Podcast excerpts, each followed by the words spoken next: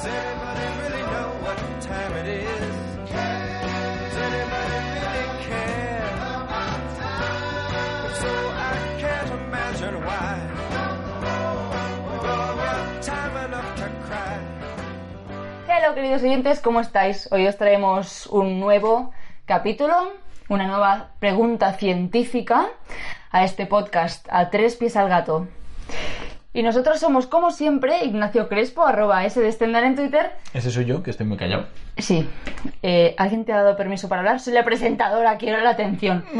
Y yo soy Sandra Ortonoves, arroba la hiperactina. Así Bien, que, Ignacio, ¿qué pregunta nos traes hoy?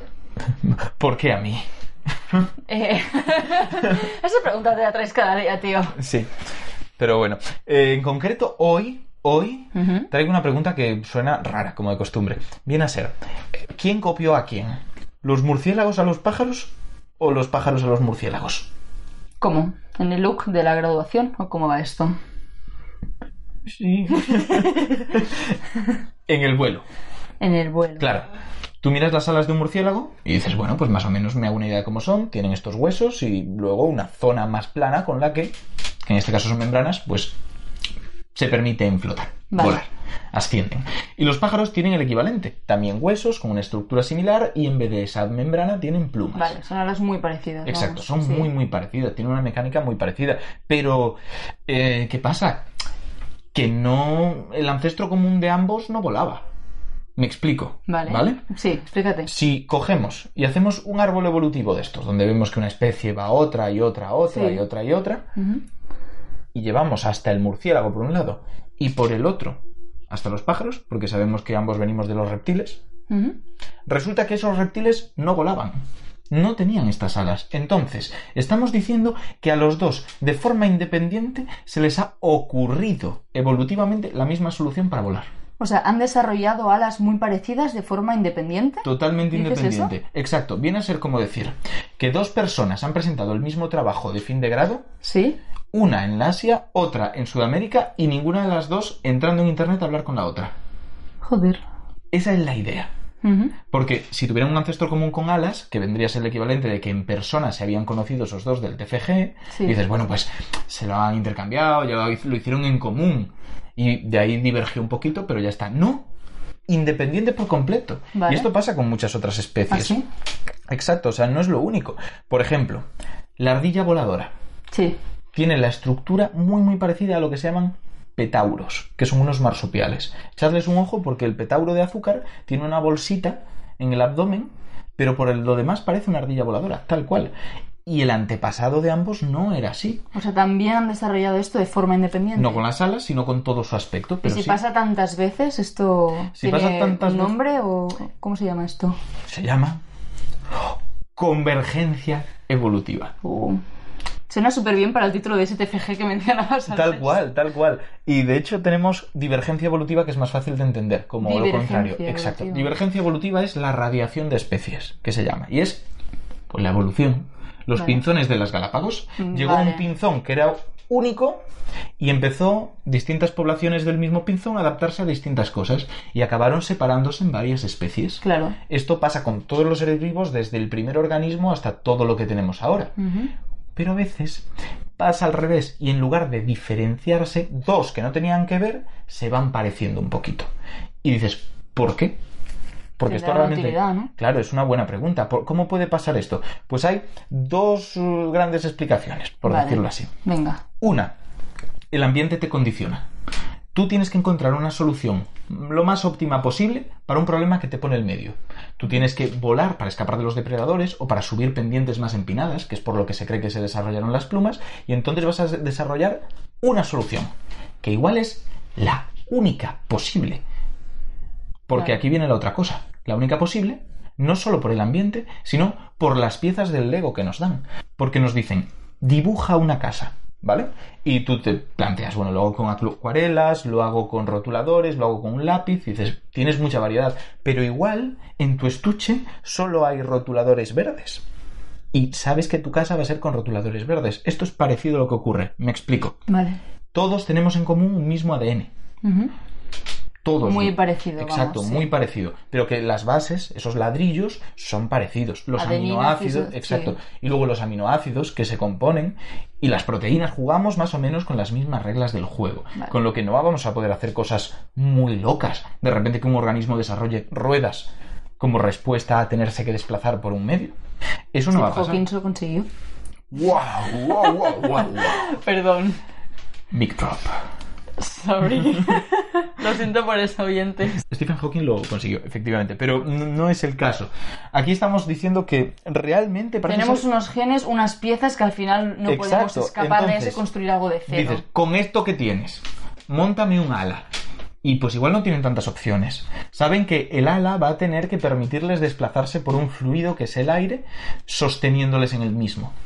Ofreciendo resistencia, pero a la vez permitiendo que en la trayectoria de su movimiento, o sea, hacia adelante, no sea un problema, no le entorpezca demasiado. Así que, bueno, pues van a ser medianamente planas, en la dirección del movimiento, para sostenerles. Eso está, eso va a ser así. Y de hecho, por ejemplo, los pterosaurios también desarrollaron alas parecidas con una membrana, pero que en el fondo son distintas a las de los murciélagos y a la de los pájaros, Vale. y evolucionaron de forma independiente. Esto ha pasado muchas veces. Y un ejemplo que siempre se pone ¿Sí? es el del ojo.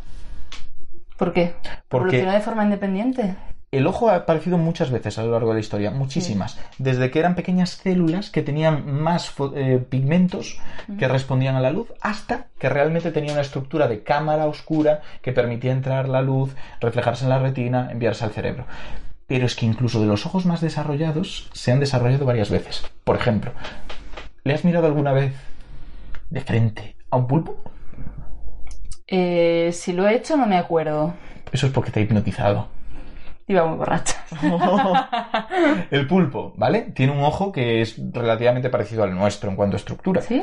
Sí, porque es redondito, grande, con un líquido interno, tiene una parte, una eh, abertura por la que entra la luz, ese iris, y se refleja en el fondo a través de un cristal que lo va reflejando, que es como nuestro cristalino. Todo eso lo comparte. Pero en cambio, parece ser que también evolucionó de forma independiente al nuestro, al de todos los vertebrados. Algo tan complejo. Algo tan complejo como un ojo, tan perfecto como un ojo, en el caso del pulpo y del humano, que tienen estructuras súper parecidas, Sí. fue independiente. ¿Por lo que has contado del ambiente o tiene alguna explicación que Por lo que he contado del ambiente y como grandísimo ejemplo que se sabe desde hace poco, porque era una de las grandes incógnitas, Sí. dices, realmente se me ocurren cosas mejores que hacer que este ojo, es que tienen un gen que es el PAX6, se llama, permitidme, queridos PAX6. espectadores, que diga palabra, palabras de este estilo, PAX6, que es común a ambos y que es el encargado de expresar la formación de estos ojos. Pero aquí viene la cosa. Si lo tienen ambos y de por medias en ese árbol de evoluciones que hemos dicho su antepasado común no tenía ojos, ¿qué pasaba? Tenía este gen pero todavía no lo expresaba, porque tiene otras funciones. O sea, es el ojo, pero también es para hacer pequeños fotorreceptores. Vale. Y eso sí que los tenían. O sea, pequeños sus antepasados tenían claro, que respondían un poquito claro. a la luz, pero no eran algo tan desarrollado y tan Claro. chulo como es ahora mismo. Y en torno a ese PAC6, el ambiente y otros genes han ido divergiendo el ojo de unos y el ojo de otros. Esto es convergencia evolutiva. Exacto. Básicamente estaba escrito en los genes Sí. y ha sido medio convergencia, medio divergencia. Porque realmente era un antepasado común, con lo que divergen y el ojo no es exactamente igual, pero convergen en cuanto a que tienen que hacer lo que se llama la cámara oscura, que es eso, una zona donde entra luz solo por donde tú quieres Claro. para que se Al refleje. final detrás. funcionan de forma muy parecida y con una misma función. Tienen un funcionamiento súper parecido. Entonces, esta es la clave, es una cosa súper común, pero es que no es el único caso. Este nivel de com- cosas comunes a nivel molecular y no solo visual, anatómico, se ha desarrollado incluso entre delfines y murciélagos para la ecolocalización. Ah, Han llegado a desarrollar una proteína que se encarga de poder desarrollar este proceso y que es común y sus antepasados no la tenían no la tenía. no la tenían. Es una cosa súper interesante. Lo mismo con algunas enzimas que utilizan vacas y langures, que son un tipo de primate, para poder fermentar la comida antes de meterla en el estómago. O sea, son especializaciones muy concretas que se les han ocurrido la brillante idea, por decirlo así, a dos especies de forma totalmente independiente y la llevan a la práctica. Claro. Y el mundo es así. Bueno, al final tenemos un mismo ambiente y distintas piezas que utilizar. Las piezas son las que compartimos y el ambiente también, así que al final Claro. probablemente como terminemos generando esa estructura sea muy parecido. Y aquí viene una pequeña pregunta. ¿Un extraterrestre ¿crees que tendría las mismas formas de resolver los problemas que su planeta le plantea que nosotros? Porque claro, ¿cómo los vemos en las pelis? Son muy humanos, ¿no? Son bípedos, tienen manos, dedos, tienen ojos grandes. Simpson. Es verdad. Bueno, pero yo no boté a codos. Cabezones con ojos grandes. Y todo esto es muy nuestro. Pero igual su planeta tiene unas condiciones diferentes. Y por lo tanto, la solución óptima es otra. O incluso siendo la misma solución, sus piezas son distintas. Igual ellos sí pueden crear ruedas de alguna forma. Es una pregunta muy interesante. No creo que podamos responderla aquí, como ha Nunca. respondido esta anterior pregunta. De Bueno, momento no tenemos respuesta, pero ya sabes que este podcast al final trata de plantear más preguntas, no solo resolver la que traemos.